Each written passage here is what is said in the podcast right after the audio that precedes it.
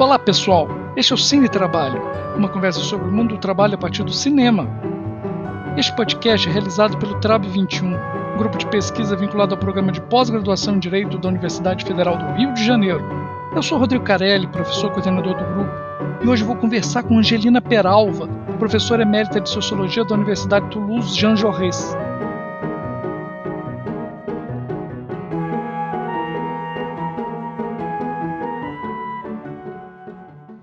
Papo vai rolar tendo como pano de fundo o documentário satírico francês Messi Patron, uma produção do ano de 2016. No filme, o jornalista François Ruffin, também diretor da película, tenta levar o caso da família Clur até o bilionário Bernard Arnault, controlador do grupo LVMH, detentor de marcas de luxo como Louis Vuitton, Moët Chandon, Christian Dior, Kenzo, Bulgari, Sephora e a rede de hotéis de alto padrão Belmont, como Copacabana Palace. Atenção, a intenção é trazer muitos spoilers. Nous, on est des pions. On est... On a travaillé, on a été payé. C'est tout. C'est tout maintenant. Ça n'existe plus, c'est pour lui, c'est fini.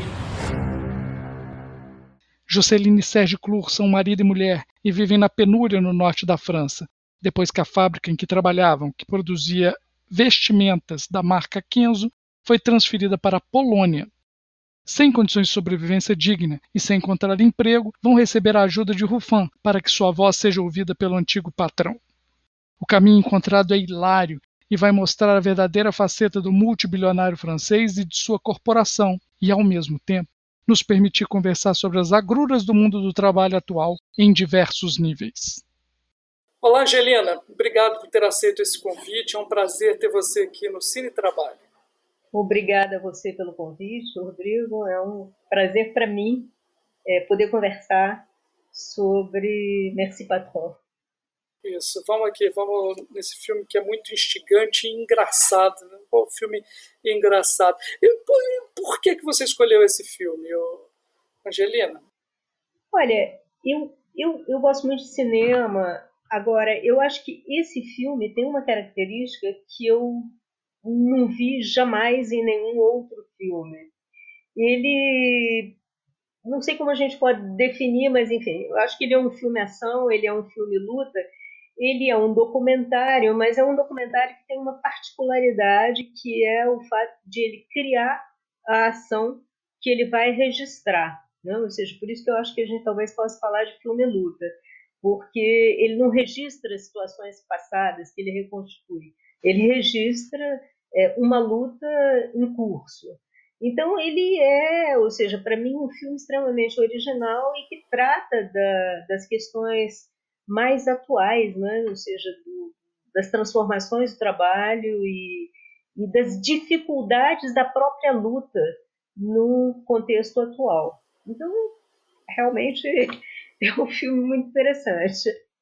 Realmente, nós vamos fazer, trazer alguns desses aspectos relacionados com o mundo do trabalho e os aspectos relacionados à luta aqui também. A, a primeira que aparece, a primeira o que a gente pode puxar em primeiro lugar do, sobre o trabalho no filme é a questão da externalização das empresas, né, do desemprego causado pela, pela levada das fábricas para outros lugares. Né? Então, e, e, as fábricas, o filme mostra cada vez indo para alguns lugares que, é, que seja mais atraente, ou seja, o custo menor da mão de obra, salários menores, condições de trabalho piores. Né? E isso aparece muito no filme, não é? Sim, ou seja, isso, digamos, é uma da, da, das condições contemporâneas que é, tornaram a região de onde vem o François Ruffin, que é a mesma região é, de onde vem o Arnaud Bernard, que é o, que é o patrão digamos, do, do filme, é, é uma região sinistrada, porque é uma região que construiu a sua economia é, dentro da, ou seja, onde a indústria têxtil foi muito importante. Qual região que é? É a região, hoje se chama Nord-Pas-de-Calais, ou seja, é todo o norte da França, né? é, que começou é, a, a, se transformar do ponto de vista econômico nos anos 70, quando a Ásia começou a crescer é, do ponto de vista da indústria têxtil. Aí depois, com a globalização, a questão da, da relocalização das indústrias se tornou um modo de produção que, o, que foi muito discutido, mas que o, o, cujas consequências o François Ruffin vai, é, vai é, retratar nesse documentário. É um documentário, ou seja, eu acho que ele tem essa característica que é que tanto o, o patrão né, é, quanto o diretor, que é ao mesmo tempo um personagem do filme, né, eles vêm daí. Então é uma região que ambos conhecem profundamente, né? ou seja, todos os seus problemas, inclusive, quer dizer, a, a questão da, da captura política dessa região é, pelo Front National. Sim, Front National, que é o partido de extrema direita é, na França, do Le Pen. Isso. Dos Le Pen. Que já disputou duas, é, dois segundos turnos em eleição presidencial, né? um primeiro com Chirac e um segundo com, com Macron é, em 2017. É, isso a gente vai abranger outros pontos em comum dessa, dessa é, virada da extrema-direita, desse crescimento da extrema-direita, mas é interessante, então, que o, o partido de extrema-direita francês ele ganha corpo no, eh, em um local onde há realmente a perda dos empregos uhum. pela globalização. Né? Isso é muito interessante, a gente pode fazer outros links é, mais à frente é, em relação a isso, é, principalmente, que é muito interessante, falando, essa cidade, é, Poix du Nord, deve ser dessa região, a região onde tinha isso. a fábrica, e a fábrica foi fechada.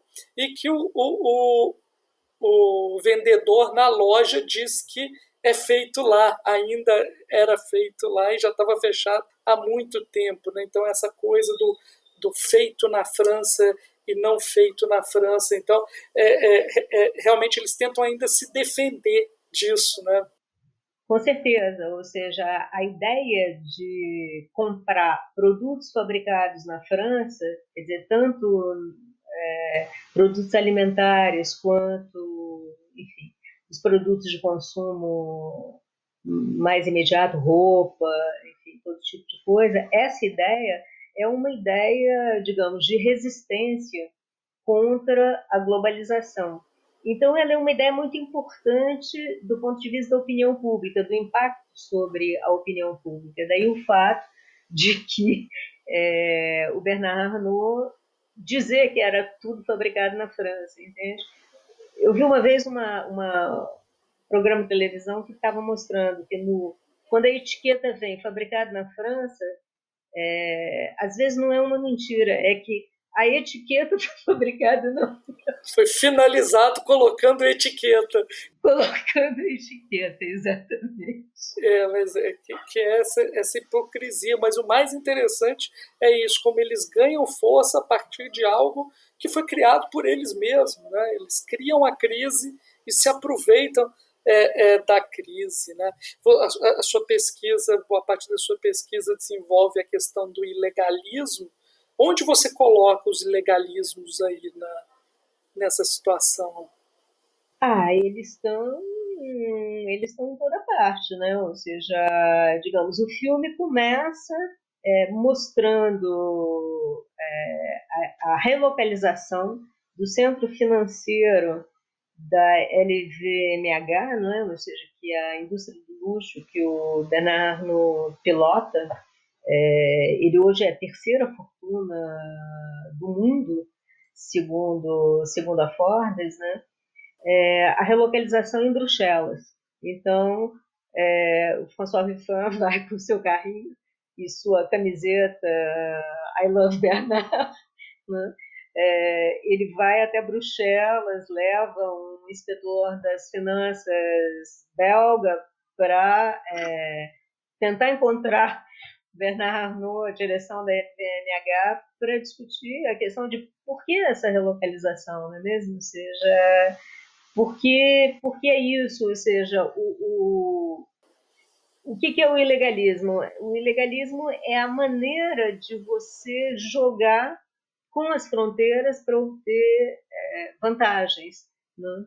Então, na globalização, eles fazem isso o tempo todo, quer dizer, relocaliza, relocaliza a produção, relocaliza as finanças, o centro financeiro, as finanças, as finanças, ou seja, você tem para pagar menos imposto, para pagar menos imposto, né? Então, é, você tem o tempo todo, é isso que a globalização permite, no fundo, né? o tempo todo esse atravessar das fronteiras, que é um atravessar de fronteiras legais. Né? Ou seja, você escapa da, da, da, proteção da legislação do trabalho a partir do momento em que o seu espaço não é mais apenas um espaço nacional é, concernido por aquelas fronteiras, né? você pode usar de outras possibilidades. É, é muito interessante que o filme mostra o, o Arnaud como um predador. Né?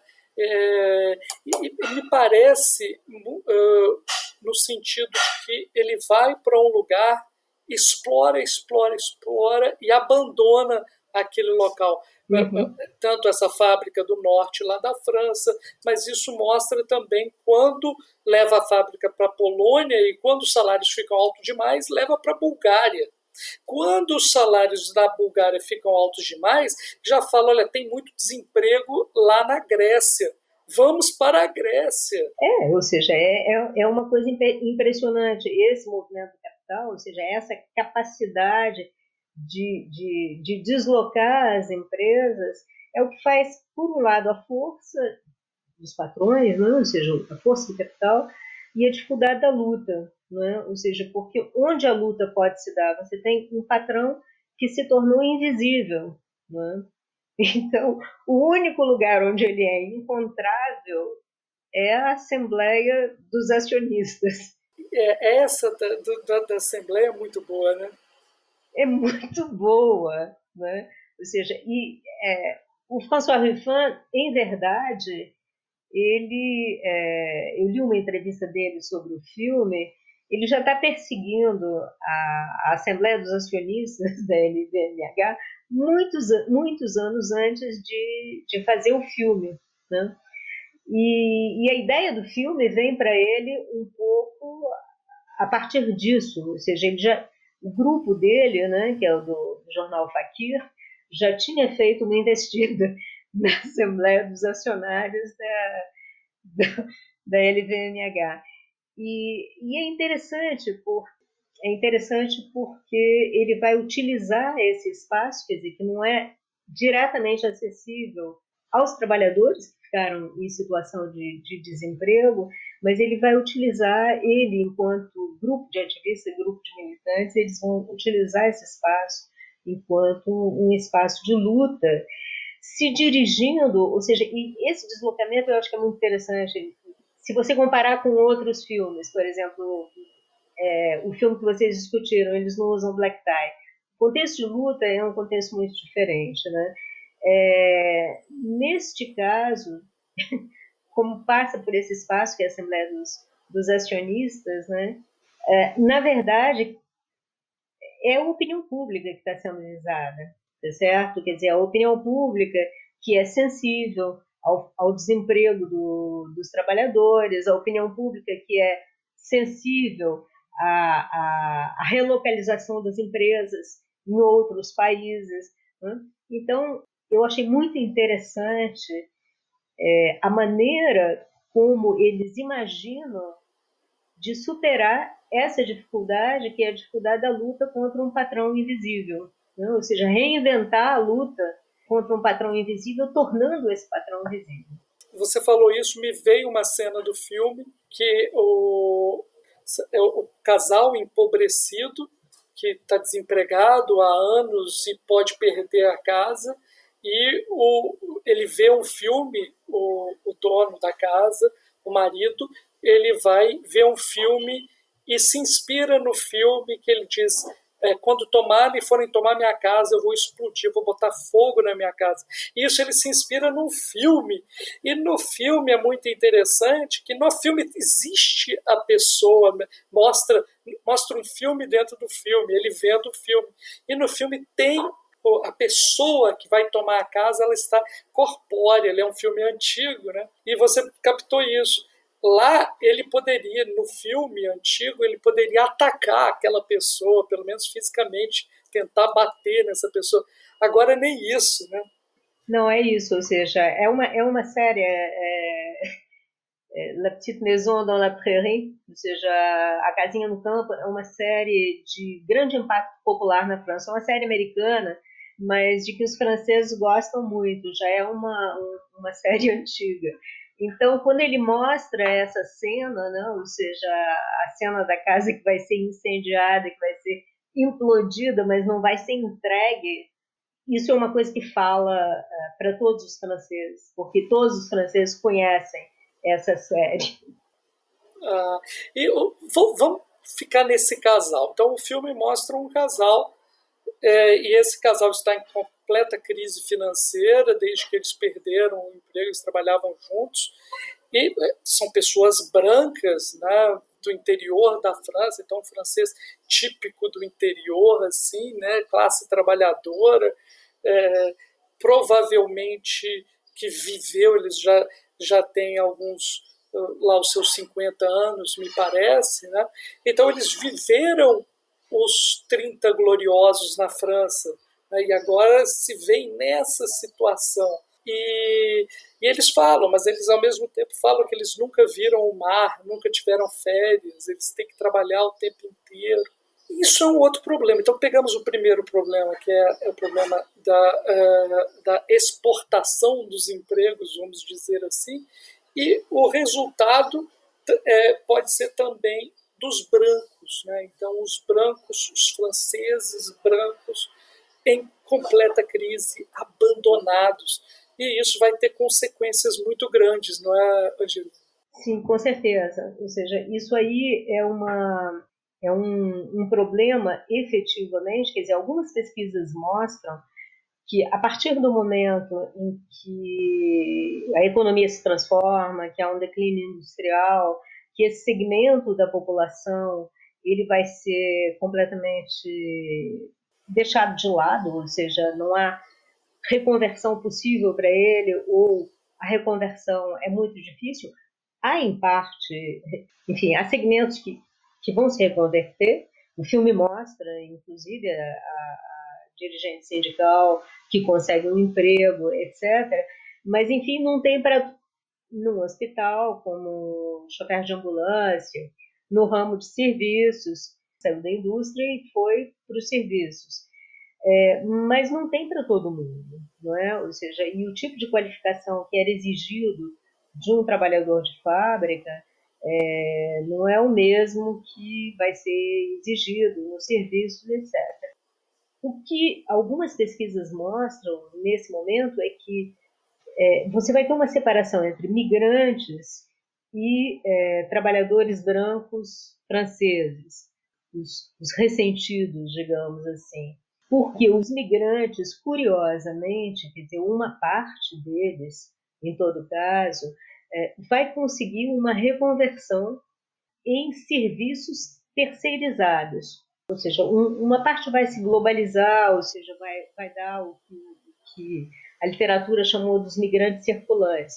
Mas mesmo dentro da França, por razões que não são muito facilmente compreensíveis, mas muitos deles conseguem se reconverter nos serviços através de mecanismos de terceirização, criando pequenas empresas, por exemplo, de prestação de serviço na área da segurança para supermercados, ou no comércio de alimentos. Enfim, há toda uma série de, de setores que permitem a uma parte da população migrante se reconverter, ao passo que uma parte da, da população, dos trabalhadores pobres franceses, como é mostrado no filme, não, não se reconvertem e, é, enfim, há uma produção de discursos racistas que o Fundo Nacional vai alimentar, né? vai capturar e vai alimentar com a ideia de um retorno à, à separação entre, entre franceses imigrantes, estrangeiros, né? ou seja, pedindo que o Estado é, dê uma prioridade ao atendimento de, desse tipo de população, ou seja, é onde a extrema-direita vai entrar. Tá, e aí nós vamos chegar, né, eu quero chegar com você lá nos coletes amarelos, mas antes disso, então, para a gente chegar lá, você estava me contando da trajetória né, do, do, do diretor e, e, protagonista do filme, do François Ruffin. Né? Então, o filme ele teve um impacto muito grande na França, você me dizia, não foi? Ah, com certeza. Ou seja, o filme. É... O François Ruffin é... é um jornalista, mas ele jamais se adaptou realmente, digamos, ao trabalho no âmbito da imprensa corporativa, institucional, etc. Teve uma trajetória rápida é... e, em seguida, ele, ele fundou um jornal que é o Fakir, que é um jornal alternativo que vive de meios, meios alternativos.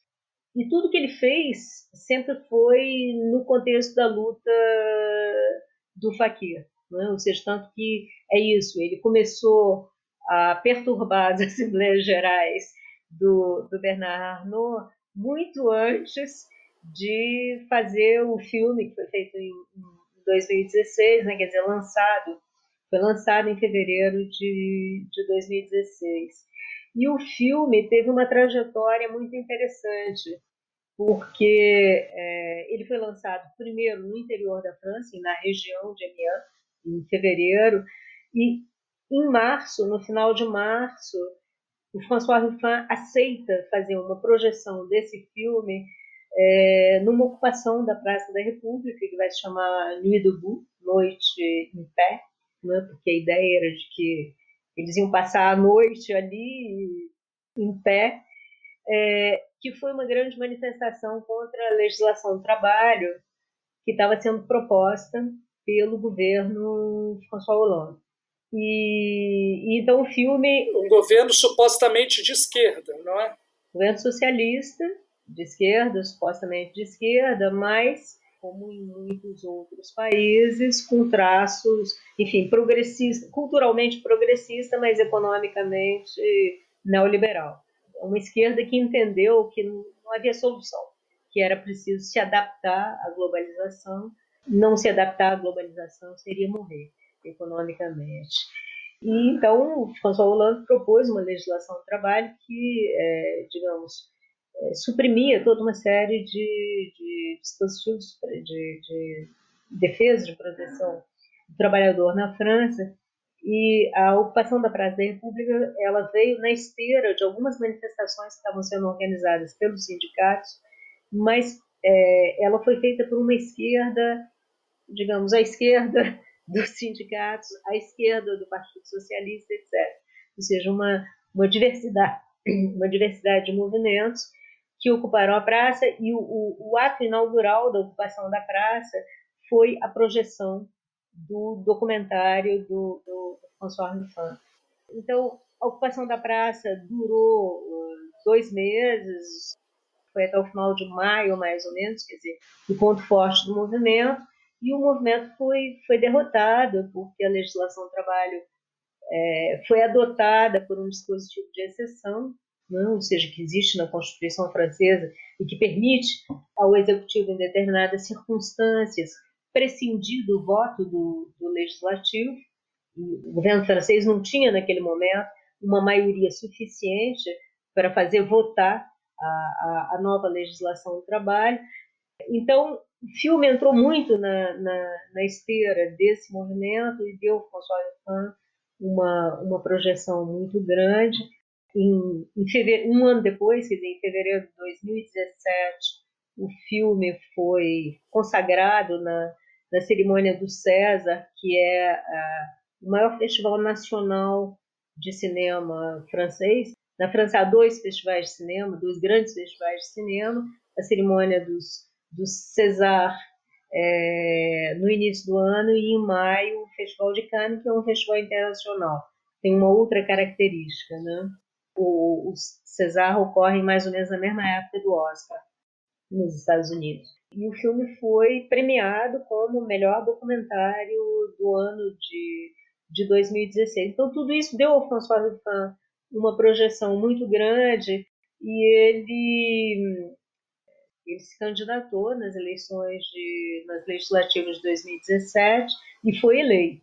Então, hoje ele é deputado, como, como eu disse no início, né? E foi fazer depois um outro documentário na esteira do movimento dos coletes amarelos, né? ou seja, que é um movimento que surge. Agora eu estou confusa, não me lembro mais se foi na sequência, ou seja, em novembro de 2017 ou se foi em novembro de 2018. 2018. Os coletes amarelos foi 2018 para 2019. Isso, exatamente. Porque eu estava lá na França, então eu sei por conta disso, naquele, justamente no momento.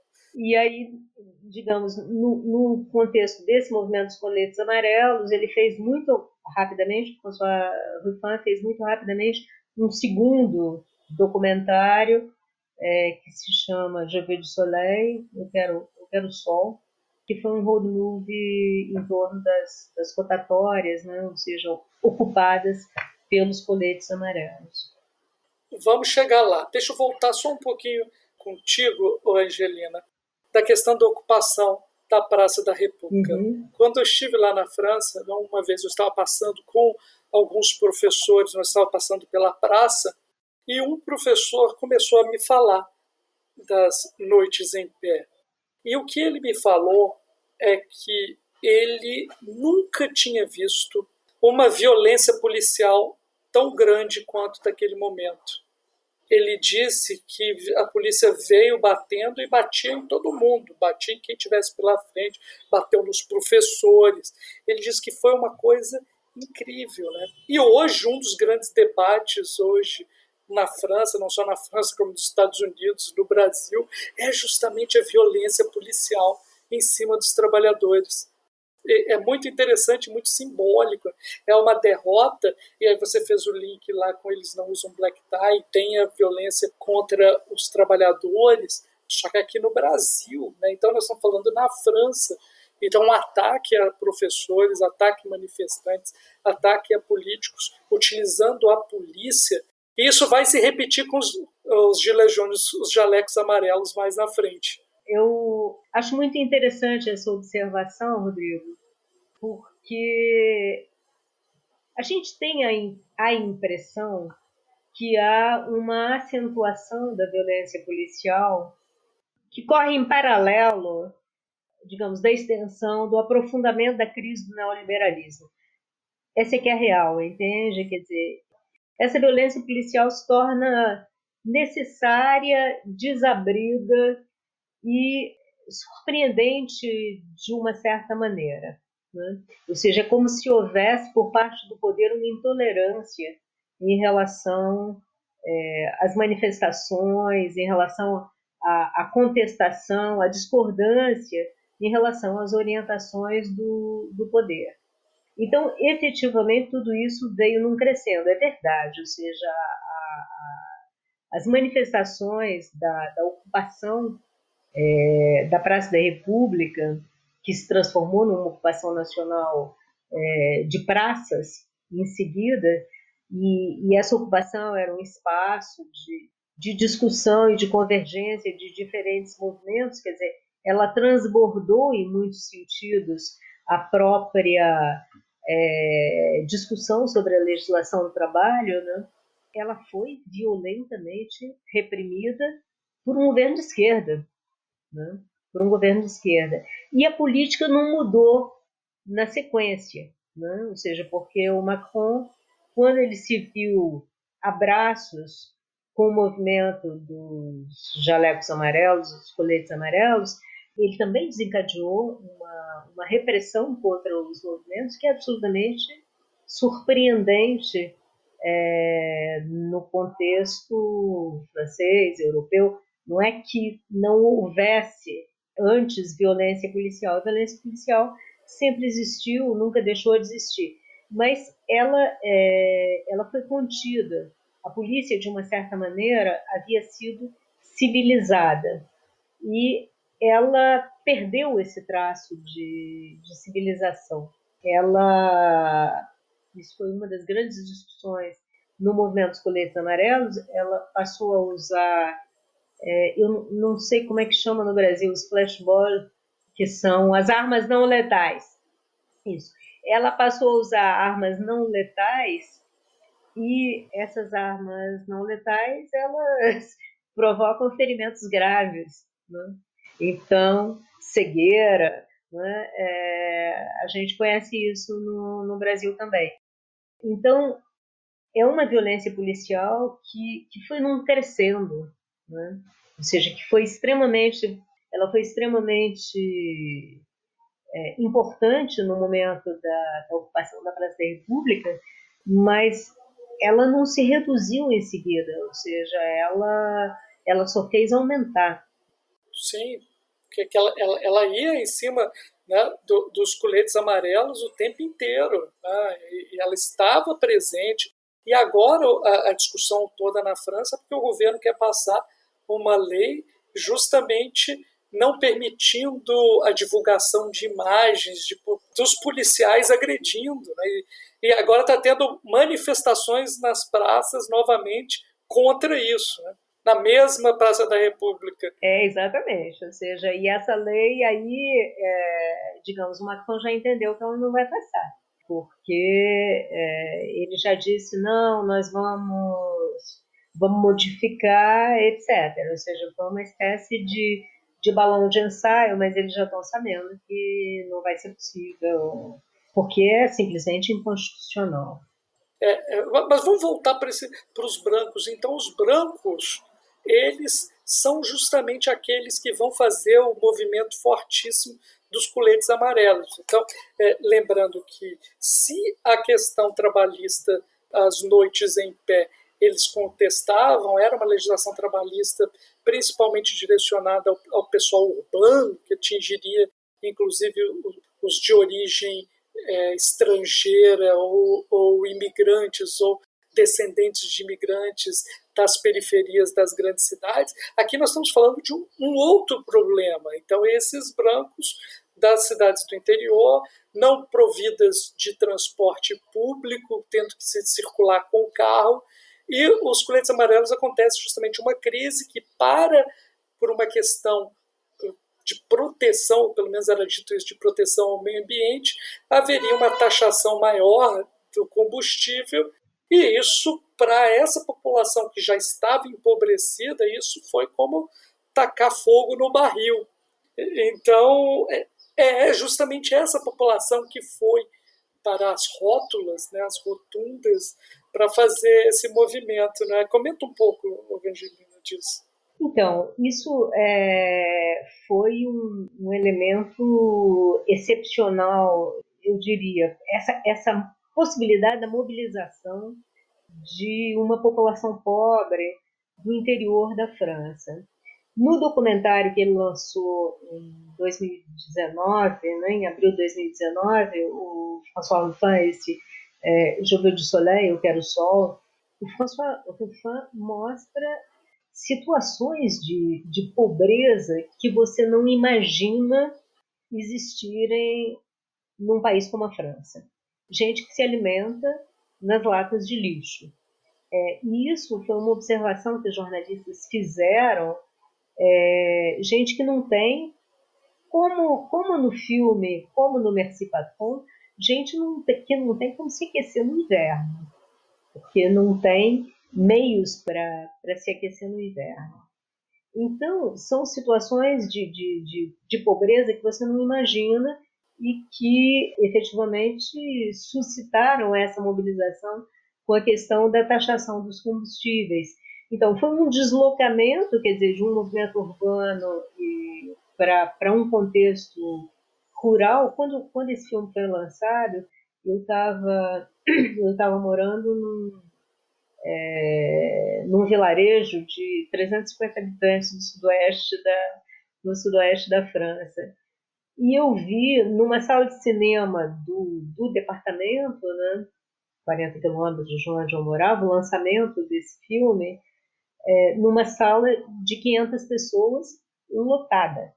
E o filme percorreu a França nesse sistema, quer dizer, também ele teve uma, uma, uma circulação nacional alternativa antes de, de entrar em circuito regular no cinema, porque ele, ele fala muito é, dos problemas que as pessoas estão vivendo, que são problemas invisíveis. Isso foi uma coisa que pesou muito na consciência é, dos franceses, ou seja, muita gente, seja prefeitos de, de pequenas cidades, ou jornalistas que se deslocaram para observar essas manifestações, essa ocupação das rotatórias, é muito interessante porque o, o formato é o mesmo da Praça da República, só que são é, rotatórias, quer dizer, que no meio das estradas, que, que ficam no cruzamento de diferentes estradas que vêm de pequenos vilarejos. Então, nessas ocupações, você tinha de tudo, e as pessoas emergiram de uma certa maneira. Foi uma, foi uma observação, quer dizer, pessoas que você não via mais, elas emergiram para uma sociabilidade que passou a ser lugar para encontrar emprego, passou a ser lugar para ouvir, ver na televisão é, instalada de maneira um pouco selvagem nos fios de eletricidade é, daquele lugar, ou seja, a criação de novos meios de luta. É um pouco a mesma coisa que Merci Patron, ou seja, o que eu estava dizendo, quer dizer que a dificuldade da luta nas condições que foram impostas pela globalização é a mesma dificuldade da luta que trabalhadores pobres que estão em situação de abandono né, encontram para se dirigir ao poder político. Então, essa, é, essa experiência da Praça da República, ela reverbera em todo o país. Primeiro nos centros, nos grandes centros urbanos, mas no, é, no movimento dos coletes amarelos, ela vai reverberar na ocupação dessas rotatórias. Então, isso é, é uma coisa muito interessante. Não tem ninguém dizendo nós vamos lutar assim, é, vamos organizar o partido. Não, é uma coisa absolutamente horizontal, um movimento absolutamente horizontal e espontâneo, é, alimentado pelas, pelas redes sociais, evidentemente, porque isso é uma coisa que todo mundo tem né, para comunicar, mas que vai provocar um outro deslocamento político importante, eu diria, que é a questão das assembleias cidadãs. Tá? Ou seja, faz muitos anos que os cientistas políticos, sociólogos, alguns, né, uma parte deles, está dizendo, olha, tem uma crise da democracia representativa, nós temos que encontrar alternativas de criar espaços maiores de, de participação. E o movimento dos coletes amarelos foi um movimento importantíssimo para produzir esse deslocamento, tá certo? Ou seja, que não está institucionalizado, que não está nada disso, mas enfim, houve uma experiência que é uma experiência nacional que terminou é, com o Macron dizendo, tá, tudo bem, vocês estão querendo, então tá, vamos criar um espaço de discussão das, das questões ambientais para ver como nós encontramos soluções coletivas que sejam aceitáveis para todo mundo, tá certo? E com isso foi criada por sorteio uma Assembleia Cidadã que discutiu todas essas questões que agora o relatório ele está querendo jogar na lata do lixo, tá certo? Mas isso é um outro momento. Né? Já tem, então, mobilização, campanha, tudo isso dizendo não jogue na lata do lixo aquilo que nós fizemos. Né? Mas é, é, porque é interessante, porque é, a questão ambiental, que é uma questão urgente, é uma das principais, se não a principal questão que nós temos, ela, quando dissocia-se do social, ela perde, inclusive, o seu próprio sentido. Total. Né? total é o sentido. Você pensar o ecológico sem o social, você matou o ecológico já de início. Claro. Né? Então, Exatamente. é isso que se mostrou. Né? A crise francesa é justamente isso. Agora, eu queria só voltar uma coisa que a gente falou aqui, passando, é identificar. Né? Então, tem um problema com os ressentidos, os brancos franceses, que nós vamos encontrar esse problema nos Estados Unidos, que vai favorecer figuras como Trump, e aqui no Brasil também, né, essa massa de ressentidos que se acha prejudicada por algum momento e que a extrema-direita sobe. Um outro ponto que eu queria falar contigo também, Angelina, só comentar aqui, é que isso que você notou da, da luta, ela passa por uma rotatória, ela tem uma coisa de muito inteligente por trás dela. Porque há uma sabedoria que está se passando entre as pessoas que o capital não liga muito mais se você é, fizer uma greve em uma fábrica, se você fizer uma greve em um, um banco, o que quer que seja. Isso não faz mais sentido, porque o capital hoje ele concentra-se na circulação, ele é mais importante na circulação. O grande capital ele vai, como a gente viu aqui, se der algum problema na fábrica da Bulgária, ele coloca no Madagascar, como disse lá, ele coloca ali. Só que o problema é quando você para essa circulação. E os gilejões, os coletes, os coletes amarelos, fizeram justamente isso. Eles pararam a circulação. Quando você para a circulação, aí você cria realmente o problema. Aí está uma fase da luta. E por isso que a gente vê o quanto que os governos ficam é, desesperados quando há um movimento do mesmo tipo. Aqui no Brasil nós tivemos o um movimento dos caminhoneiros. Se você faz isso, essa paralisação da circulação, você vai causar um grande problema. Aí você vai causar um grande problema. Então a luta dos trabalhadores ela tem que mudar, porque o capital mudou também. É, ou seja, isso tudo são as dificuldades da mobilização, isso tudo são as invenções, efetivamente, que é, o movimento vai criando, né? ou seja, que a gente tem um pouco de dificuldade de antecipar, né? E que o movimento vai criando na própria, na própria luta, né? ou seja, as ocupações de praças, que acabam sendo espaços de experimentação, a ocupação das rotatórias e o bloqueio do transporte, efetivamente, no Brasil, o governo Temer, né? ou seja, o que aconteceu com a greve dos caminhoneiros é um negócio, ou seja, é algo que nenhuma greve poderia ter poderia ter criado, isso é certo. Né? Aí a questão, Rodrigo, é como é que você consegue canalizar, quer dizer, que deslocamentos políticos é possível produzir é, para que é, esse movimento desemboque em alguma coisa que seja positiva para todo o país. Né? Ou seja, a greve dos caminhoneiros no Brasil foi um dos elementos que desembocou no governo Bolsonaro, porque a presença da, da extrema-direita foi muito forte naquele momento. Eu acho que a gente não nem conseguiu digerir ainda totalmente o que foi aquilo. A extrema-direita também estava presente no movimento dos coletes amarelos, né? mas, enfim, é, todo mundo estava presente. Essa que é real. No movimento dos caminhoneiros também todo mundo estava presente. Tinha esquerda, tinha direita, tinha um pouco de tudo. Né? É, mas a gente. É, eu acho que a grande questão, entende? Quer dizer, é que tem uma dinâmica que faz esses movimentos reverberarem é, que a pandemia um pouco interrompeu, enfim, não totalmente, porque a grande mobilização dos Estados Unidos que levou a, a, a queda do Trump né, é, aconteceu no meio da pandemia também.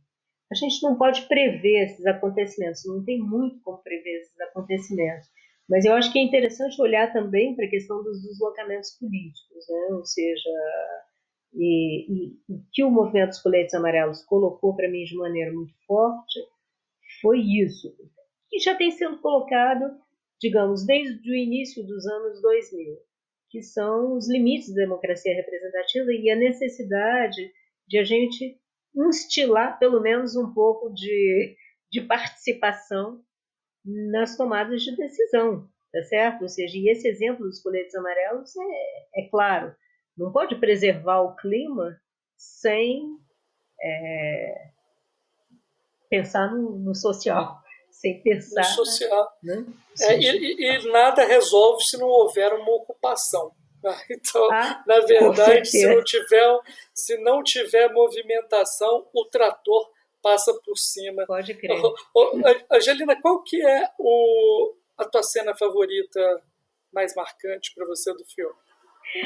É difícil, porque o filme é uma série de, de, de situações muito engraçadas, né? ou seja, ele tem essa força também, que é, é de não ser um filme doutrinário, sobre um tema que se prestaria muito né, a ser um tema doutrinário. Ele é um, um, um filme que cria uma série de, de situações engraçadas, mas eu acho que a, a cena talvez que mais é, me fez rir é, foi a cena, foi uma das últimas intervenções é, do, do, do, coletivo Fakir na Assembleia Geral da LVMH, é, onde você vê que eles estão chegando, tem uma barreira de polícia primeiro na, na entrada, né?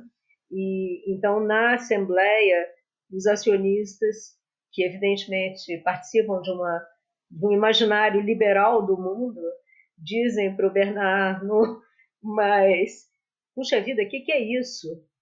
É? Ou seja, onde é que nós estamos entrando? Quer dizer, temos que entrar aqui no meio de uma barreira de polícia?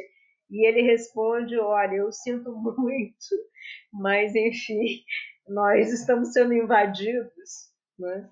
Então, só tem essa solução. Espero que em algum outro momento é, essa solução possa ser abandonada. Quer dizer, e é muito interessante porque é o poder econômico se arvorando de uma mentalidade liberal. Eles gostariam de ser liberais, mas ao mesmo tempo, como eles esmagam de fato, né? a lógica econômica é uma lógica de esmagamento da população, então tem que usar a polícia também, tá certo?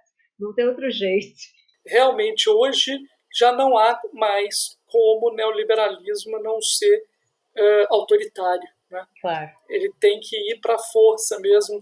E no filme dá um sinal forte de que quem está ao redor dessas figuras são seguranças ex-policiais. Eh, eh, a questão social ela volta a ser um caso de polícia no neoliberalismo. Exatamente. É, como exatamente. foi aqui no Brasil. Como foi no século XIX. Como foi na Primeira República nossa, Velha República aqui no Brasil. Isso. Ô, Angelina, foi um prazerzão ter tido aqui, foi um ótimo papo. Infelizmente, o nosso tempo não, não dá mais para a gente prosear um pouquinho mais. Tudo bem, obrigada pelo convite mais uma vez, Rodrigo. E até a próxima. Eu que agradeço. Até a próxima. O Cine Trabalho é uma produção do Trab 21, grupo de pesquisa vinculado ao programa de pós-graduação em Direito da UFRJ. No nosso blog www.trab21.blog você encontra notícias, artigos e outras produções feitas pelos nossos integrantes. Eu sou Rodrigo Carelli, professor e apresentador deste podcast. A montagem e produção executiva do programa é de Ingrid Figueiredo, integrante do grupo. Para não perder nenhum episódio, assine o nosso feed no seu tocador de podcast favorito. Até o próximo episódio, pessoal!